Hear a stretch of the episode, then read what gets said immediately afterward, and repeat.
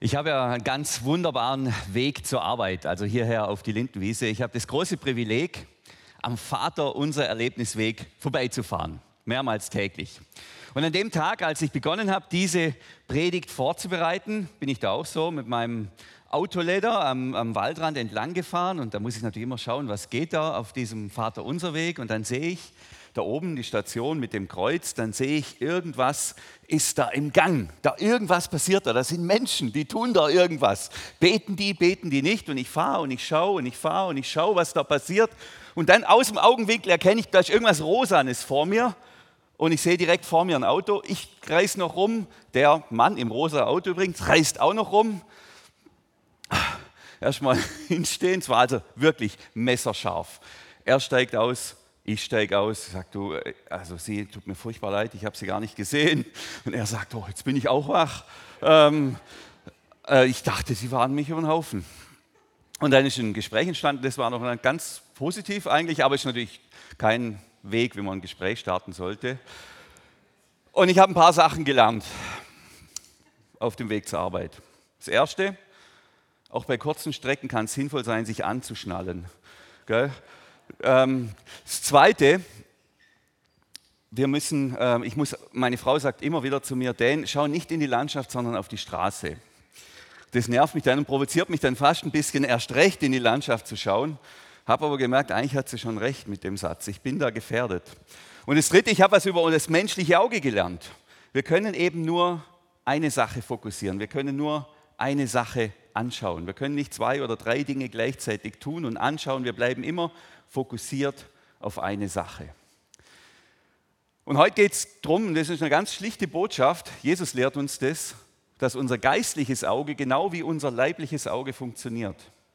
Wir können uns nur auf eine Sache ausrichten. Wir können uns nur auf einen Gott ausrichten. Wir können in unserem Leben nur eine Richtung geben. Und wenn wir auf Gott zufahren und auf Gott uns zubewegen, und uns ablenken lassen von den Dingen, die da links oder rechts sind, dann ist die Gefahr groß, dass wir irgendwann im Graben landen. Und diese, um das geht es heute, um dieses Thema. Auf wen oder was bin ich fokussiert? Wo schaue ich hin? Und die Einladung Gottes ist, auf der Himmelsstraße zu bleiben, auf Gott zu, zu schauen und uns nicht ablenken lassen von den Dingen links oder rechts von der Straße. Wir gehen dazu in die Bergpredigt. Ich würde sagen, das ist die wichtigste Predigt von Jesus. Also da fasst er alles zusammen. Da steht alles drin in dem Dokument, in dieser Bergpredigt. Manche sagen, wenn man sich an die Bergpredigt halten würde, als Gesellschaft, als Volk, als Gemeinschaft, dann passiert das Reich Gottes, dann kommt der Himmel auf die Erde. Und Jesus hält diese Bergpredigt auf dem Berg zu seinen Jüngern, zu seinen Freunden, zu Menschen, die ihm zuhören wollen, die mit ihm unterwegs sind. Und in der Mitte der Bergpredigt, in Kapitel 6, da haben wir das Vater unser. Vater unser Weg. Er lehrt übers Gebet. Und nach dem Gebet, direkt nach dem Gebet, geht es ums Geld. Finde ich sehr wichtig. Erst kommt die Lehre übers Gebet und dann kommt die Lehre übers Geld. Erst beten und dann Business. First pray and then business. So, also zuerst steht das Gebet und dann kommt das Geld. Und er bringt uns Folgendes bei, unser Jesus. Matthäus 6, da sagt er diese schlichte Botschaft, Tine hat sie schon angeführt. Ähm, jetzt muss ich hier meinen Präsenter suchen. Der Wolfgang hilft mir. Super. Ihr, also wir, ja, das kann man gerade so übertragen. Ihr sollt euch nicht Schätze sammeln auf Erden, wo Motten und Rost sie fressen und wo Diebe einbrechen und stehlen. Sammelt euch aber Schätze im Himmel, wo weder Motten noch Rost sie fressen und wo Diebe nicht einbrechen und stehlen. Denn wo dein Schatz ist, da ist auch dein Herz. Ihr fragt euch vielleicht auch jetzt, wie kommt der eigentlich darauf? Jetzt haben wir hier dieses fette Jubiläumsfest gehabt und jetzt geht es hier plötzlich über, übers Geld. Was treibt den an, den Mann? Wie kommt er dazu, jetzt so eine Predigt zu halten? Tatsächlich war das so, wir haben in unserem Hauskreis dieses Bibelwort meditiert und ich habe gemerkt, es hat so eine Kraft, ich kann es, ich will, ich muss es teilen, das muss jetzt raus. Und so ist diese Predigt entstanden, nur ganz kurz. Also es hat nichts mit der 50 Jahre Livi zu tun oder dass wir irgendwie geldgierig wären oder irgendwas, sondern das war mir so auf dem Herzen, deshalb heute diese Predigt. Also Jesus sagt, sammelt nicht Schätze auf der Erde, sondern sammelt Schätze im Himmel. Jetzt ist ja das Schätze sammeln, das Reichwerden, das erklärte Lebensziel vieler Menschen. Das kann man, glaube ich, so sagen. Ähm, und wenn ich ehrlich bin, versuche ich natürlich immer zu sein, auch jetzt, äh, wenn mir jemand drei Millionen anbieten wird, ich würde sie sofort nehmen. Keine Frage. Da werde ich gar nicht lang rum überlegen. Also auf die Frage hin, Daniel, willst du reich werden, würde ich antworten mit Ja, ich will. Wer von euch wird auch von sich sagen, ich würde gerne reich werden? Okay, ein paar ehrliche Hammer und der Rest darf gerne arm bleiben, gar kein Problem. Gönne ich euch von Herzen. So wie ich Jesus hier verstehe, so wie ich Jesus hier verstehe, ist das Reichwerden wollen gar nicht so ein Problem. Dieser Wunsch danach, reich zu werden, ist jetzt erstmal gar nicht so falsch oder verwerflich. Auch zu Hause, gell? übrigens unsere Söhne, die sagen mir, die finden es nicht so prickelnd, immer mit dem Opel Corsa oder mit der Renault Zoe rumzufahren. Die finden, wir bräuchten andere Autos. Die sagen mir, Papa, der Tag kommt. Da hole ich dich mit dem Porsche ab. Ich hole dich mal mit dem Porsche ab. Die Freude mache ich dir. Also auch da spüre ich schon dieser Wunsch, danach reich zu werden. Also grundsätzlich, so verstehe ich Jesus, ist es kein Problem, reich werden zu wollen.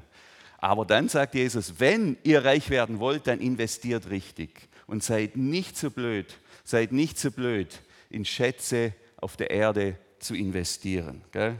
Gold, Immobilien, Aktien, ähm, Staatsanleihen, das sind alles miese Investitionen. Das sind beschissene Investitionen, sagt Jesus. Gell? Die sind vergänglich. Motten, Rost, Inflation, Hausschwamm, Flut, Klima, ähm, demografische Entwicklungen, Kriege, das ist alles, das kann ein alles so schnell wieder weg sein. Das ist alles vergänglich. Es gibt keine Investition hier, die wirklich so wäre, dass man da über Jahrhunderte sicher wäre und immer schöne Zinsen einstreichen könnte. Die gibt es nicht. Das sind irdische Investitionen. Es gibt keine sichere Geldanlage, es gibt hier keinen sicheren Schatz. Und deshalb sagt Jesus, sammelt da, wo es auf ewig Zinsen gibt, nämlich Schätze im Himmel.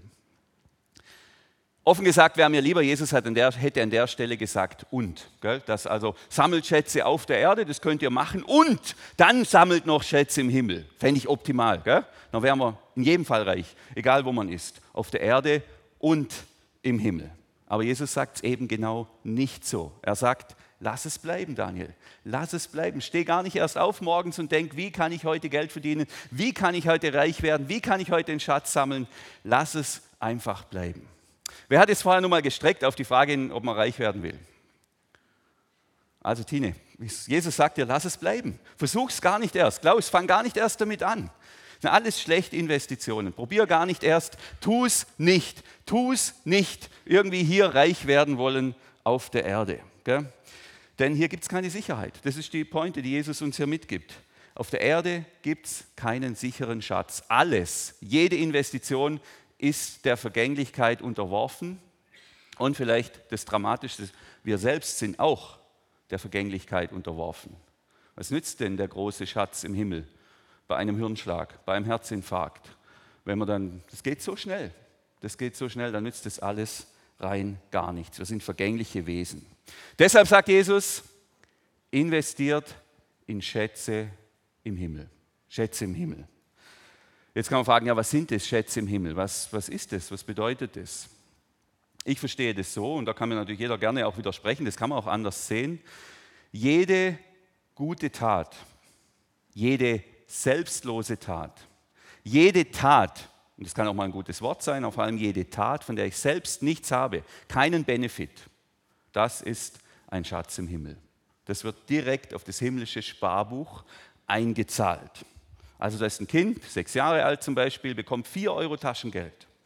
Und von diesen vier Euro ist das Mädle so berührt von dem, was jetzt da in der Ukraine geht und spendet zwei Euro. Zwei Euro für die Ukraine.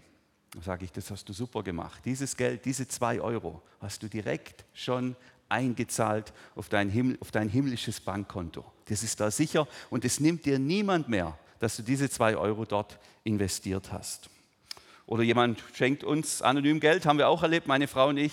Wir konnten essen gehen, das war ganz fantastisch. Wir haben uns gefreut und der Mensch oder diejenigen, die das getan haben, die hatten natürlich auch was davon. Die hatten einen Schatz im Himmel. Das war nicht vergeblich. Das war gut eingezahlt in der Ewigkeit.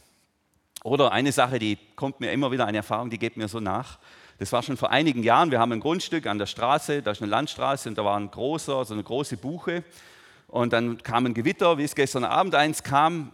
Und dann kommt da ein Windstoß und der reißt diese Buche um und die Buche, zack, fällt auf die Straße. Also die Straße war komplett blockiert. Und ich sehe da, da stehen dann die Autos und ich muss ja jetzt da irgendwas machen. Ist ja immerhin mein Baum, nicht meine Straße, aber mein Baum. War ein bisschen unsicher, ähm, pack mich da irgendwie, ziehe mich da an und wie ich dann da rauslaufe, sehe ich, da sind zwei Männer in Motorsägen und die sägen den ganzen Baum zusammen, räumen die Straße frei und ich will mich noch bedanken und dann waren sie schon wieder weg. Das, ich glaube immer noch, das waren Engel mit Motorsägen. Gell? Das gibt's. Engel mit Motorsägen. Da sitzt so einer. Engel mit Motorsägen.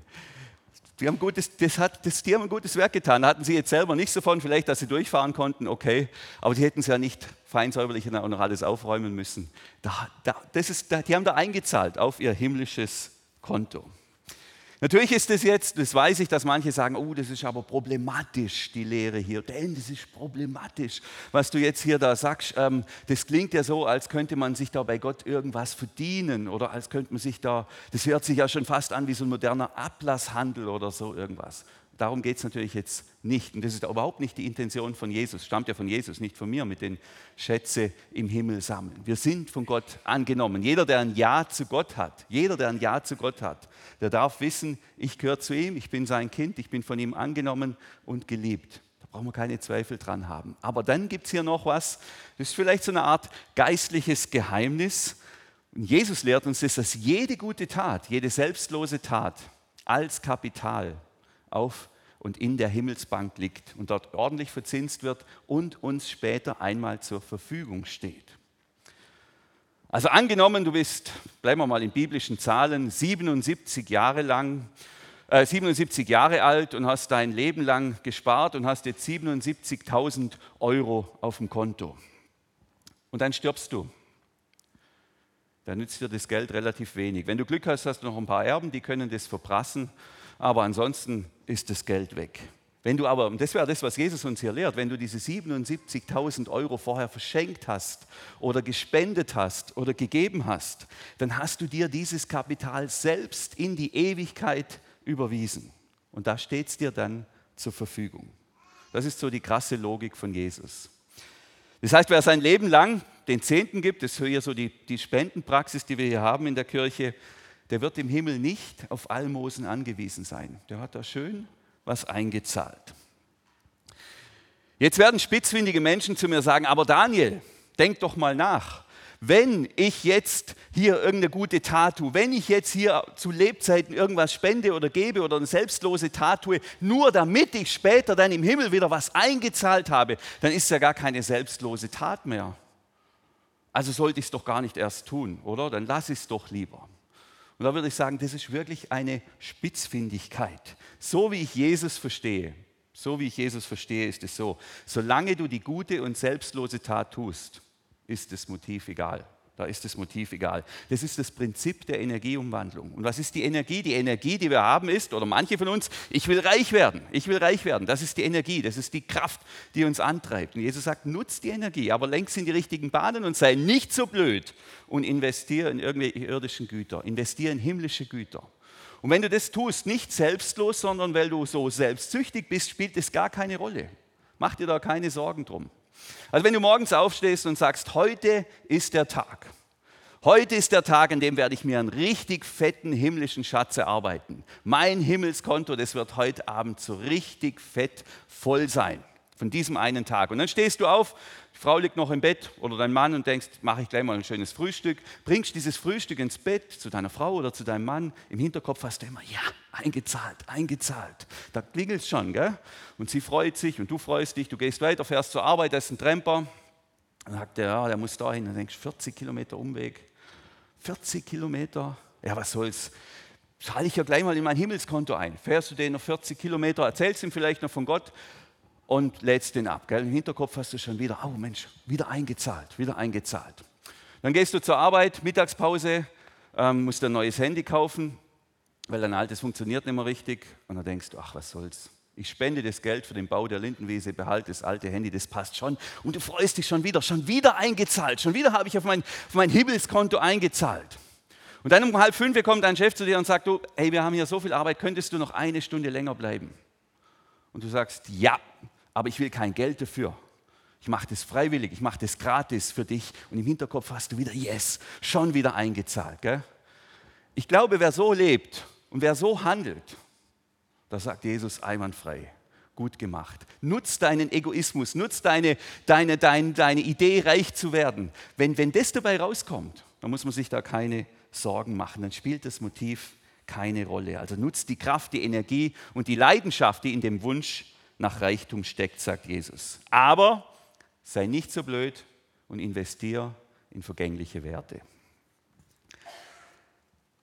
Jetzt klingt das alles ein bisschen nett hier noch mit den Schätzen, aber wenn man dann die Predigt von Jesus weiterliest, in der Werkpredigt, also Kapitel 6, dann merkt man, naja, ähm, das hat ja schon nochmal eine heftigere Dimension. Für Jesus ist das sehr ernst, das Thema mit dem Geld.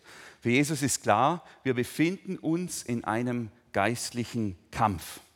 Und einer der mächtigsten Gegenspieler oder biblischen Gegenspieler von Gott neben dem Teufel, das ist der Mammon.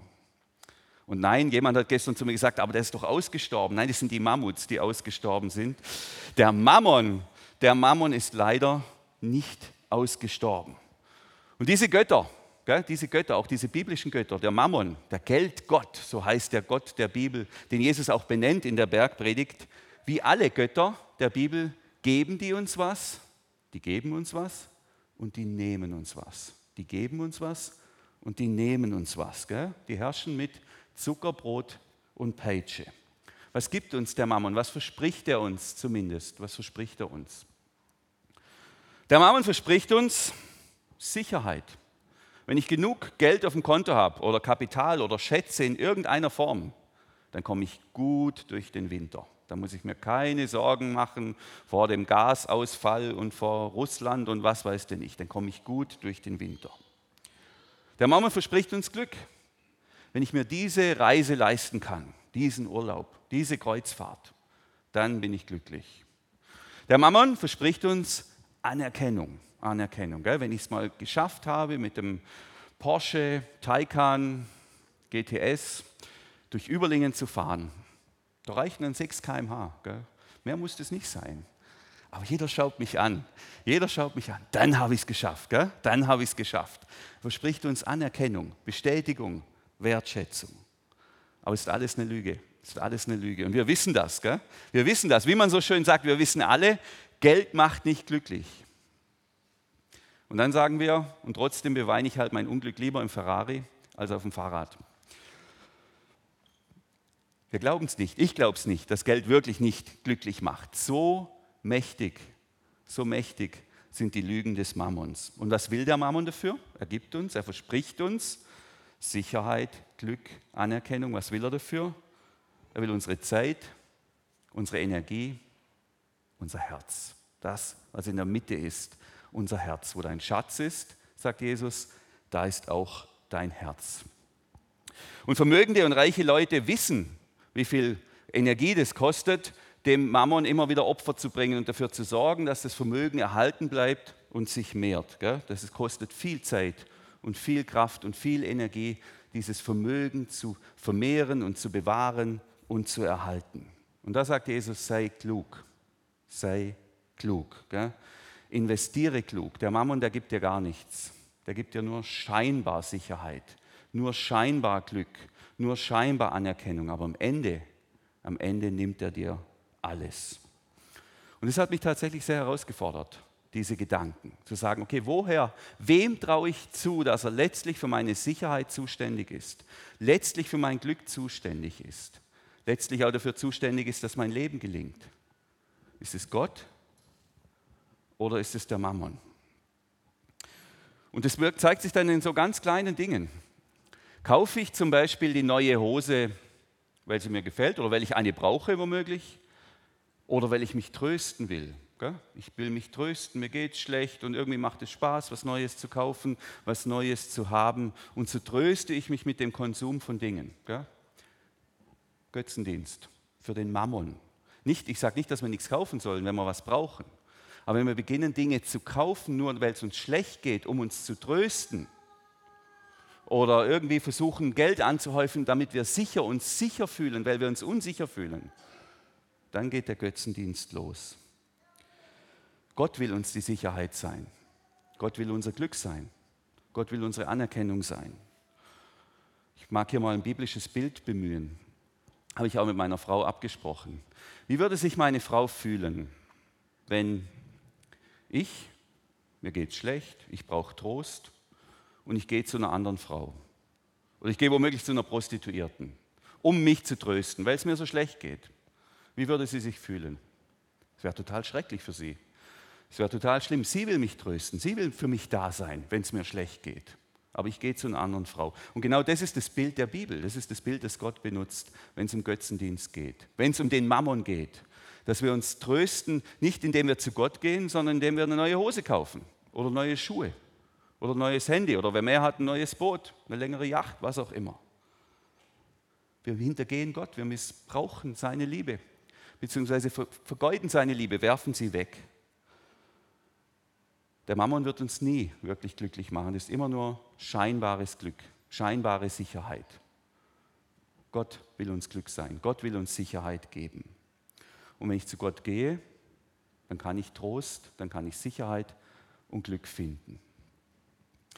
Er ist der bessere Ansprechpartner. Gott selber ist der bessere Ansprechpartner. Und andersrum gilt genau dasselbe. Ich muss auch nicht unglücklich sein, nur weil ich kein Geld habe. Das ist auch so eine Lüge des Mammons. Wer kein Geld hat, der kann nicht glücklich sein. Das stimmt ja gar nicht. Ich wurde in dieser Woche wirklich sehr geprüft, auf verschiedenen Ebenen, das kann man sagen. Ich weiß nicht, ob es mit der Predigt zusammenhängt, vielleicht schon. Wir haben eine Rechnung bekommen, ähm, die hat mir den, den Atem verschlagen. Da geht es um eine Gerichtsverhandlung mit unserem Sohn und Versicherung und es ist noch nicht ganz sicher, ob die Versicherung diese Rechnung übernimmt. Ich dachte, das kann es jetzt nicht sein. Und ich bin ins Bett und dachte, ja, falls wir diese Rechnung zahlen müssen, wie soll das gehen? Und dann fiel mir dieses Wort ein von Jesus und ich dachte, hey, ich lasse mir jetzt von dieser Rechnung nicht mein Lebensglück versauen. Wir werden eine Lösung finden. Wir werden einen Weg finden, falls die Versicherung das nicht zahlt, wovon ich jetzt mal ausgehe. Wir werden eine Lösung finden. Aber ich weigere mich, deswegen jetzt unglücklich zu sein. Ich weigere mich, deswegen jetzt hier meine ganze Lebensfreude wegzuwerfen. Das sind alles Lügen vom Mammon, der uns sagt, wenn du kein Geld hast oder wenn das nicht klappt oder das nicht, dann kannst du dein Leben vergessen. So ein Quatsch, so ein Quatsch. Natürlich brauchen wir Geld. Und Jesus ist auch nicht so übrigens, dass er sagt, wir schaffen alles Geld ab und wir machen nur noch Tauschgeschäfte oder wir leben nur noch quasi von den Äpfeln, die uns der Herr selber in den Mund fallen lässt oder so irgendwas. Paulus bringt es ganz eindeutig, ganz plakativ auf den Punkt. An die Thessaloniker schreibt er das, aber das gilt für alle. Ähm, wer nicht arbeiten will, der soll nicht essen. Ich sage es mal ganz einfach. Ähm, so sagt es Paulus. Also es geht hier nicht darum, dass man nicht arbeitet. Es geht hier nicht darum, dass man nicht mit Geld irgendwie lebt oder sich Dinge kauft, die wir brauchen, sondern es ist eben ein Unterschied, ob ich arbeite, um reich zu werden und ob ich meine Lebenszeit opfere, meine Lebensenergie opfere, vielleicht auch Kompromisse mache in Bezug auf meinen moralischen Kompass, um möglichst viel Geld zu haben, oder ob ich arbeite, um meinen Lebensunterhalt zu verdienen. Und die Gefahr ist, dass wir aus Geld mehr machen, als es ist. Und mir geht so, ich stecke da drin. Wir, stehen vor herausfordernden Zeiten. Wir sind eine große Familie mit einem Vollverdiener. Heizkosten explodieren, das erlebe ich gerade am, am eigenen Leib. Und das bereitet mir Sorgen. Das bereitet mir große Sorgen. Nicht gerade schlaflose Nächte, aber auch nicht nicht schlaflose Nächte. Gell? Wo können wir das, wie, können wir, wie kommen wir da durch den Winter, wie können wir das optimieren? Manchmal bin ich mehr auf der Sparkassen-App als auf der Bibel-App. Ähm, aber am Ende des Tages stellt sich dieselbe Frage, die sich immer stellt. Wem vertraue ich mich an? Gerade in diesen schwierigen Zeiten, in diesen herausfordernden Zeiten. Gott oder dem Mammon? Gott, der die Wahrheit spricht, oder dem Mammon, der mich mit seinen Nebelkerzen blendet und mir irgendwelche Märchen erzählt. Ist es nicht Jesus, der 5000 Leute satt macht? Inflation hin oder her? Ist es nicht Gott, der ein ganzes Volk in die Wüste führt und die hatten nicht mal ein Gasfeuerzeug dabei? So wenig Gas hatten die dabei. Führt sie 40 Jahre durch die Wüste und sie überleben. Sie leben, weil sie von Gott versorgt werden. Jetzt kommt der Teil, wo ich vorbereitet habe zum Weglassen. Das endet dann so, die Predigt von Jesus, Vers 24. Das wäre der nächste Vers, ähm, der übernächste. Niemand kann zwei Herren zugleich dienen. Er wird den einen vernachlässigen und den anderen bevorzugen. Er wird dem einen treu sein und den anderen hintergehen. Ihr könnt nicht beiden zugleich dienen, Gott und dem Geld. Das ist die klare Ansage von Jesus. Wir können nur, und jetzt sind wir wieder bei meinem Einstieg, wo ich mit dem Auto unterwegs bin, ich kann nur eine Sache sehen, ich kann mich nur auf eine Sache fokussieren. Und wenn ich meine, ich bin auf der Himmelstraße unterwegs und ich orientiere mich aber plötzlich an, an, an dem Mammon oder an anderen Göttern, dann werde ich unweigerlich im Straßengraben landen. Es liegen herausfordernde Zeiten vor uns, keine Frage. Und die Gefahr ist aber trotzdem oder vielleicht erst recht, dass wir das Geld überhöhen und die Macht des Geldes überschätzen und meinen, Geld gibt uns Sicherheit. Und wenn wir nur genug haben, dann kommen wir durch die Krise. Gott selber ist unsere Sicherheit. Er wird uns führen, er wird uns lenken. Und wer reich werden will, das kann man wollen, das kann man auch wollen wollen. Aber dann sagt Jesus, sei nicht blöd, investiere klug, nicht in irdisches, sondern in himmlisches Kapital. Und das ist meine Frage, die Band, ihr könnt gerne schon nach oben kommen, die ich uns mitgebe. Vertraue ich Gott oder vertraue ich dem Mammon? Dass ich glücklich werde, dass ich sicher durch den Winter komme und dass mein Leben gelingt. Und meine Einladung ist es, Tag für Tag, jeden Tag, den Blick auf Gott zu richten. Jeden Tag den Blick auf Gott zu richten und zu sagen, du wirst mich versorgen, du wirst für mich da sein, du wirst mir alles geben, was ich brauche. Gleichzeitig arbeiten, meine Sachen tun, solide Finanzplanung, das gehört alles dazu, aber alles im Vertrauen auf Gott. Wir sollten das Geld nicht überhöhen und überschätzen. Geld ist kein Gott, Gott ist Gott und er gibt uns alles und mehr, was wir zum Leben brauchen. Gott segne euch.